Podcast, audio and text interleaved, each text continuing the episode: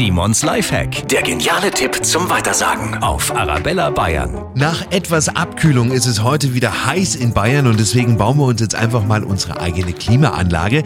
Wir brauchen dafür einen Standventilator, einen Putzeimer, ein Handtuch und einen Stuhl. Einfach das Handtuch nass machen und über die Stuhllehne hängen. Das untere Ende des Handtuchs aber in den Putzeimer mit kaltem Wasser reinhängen.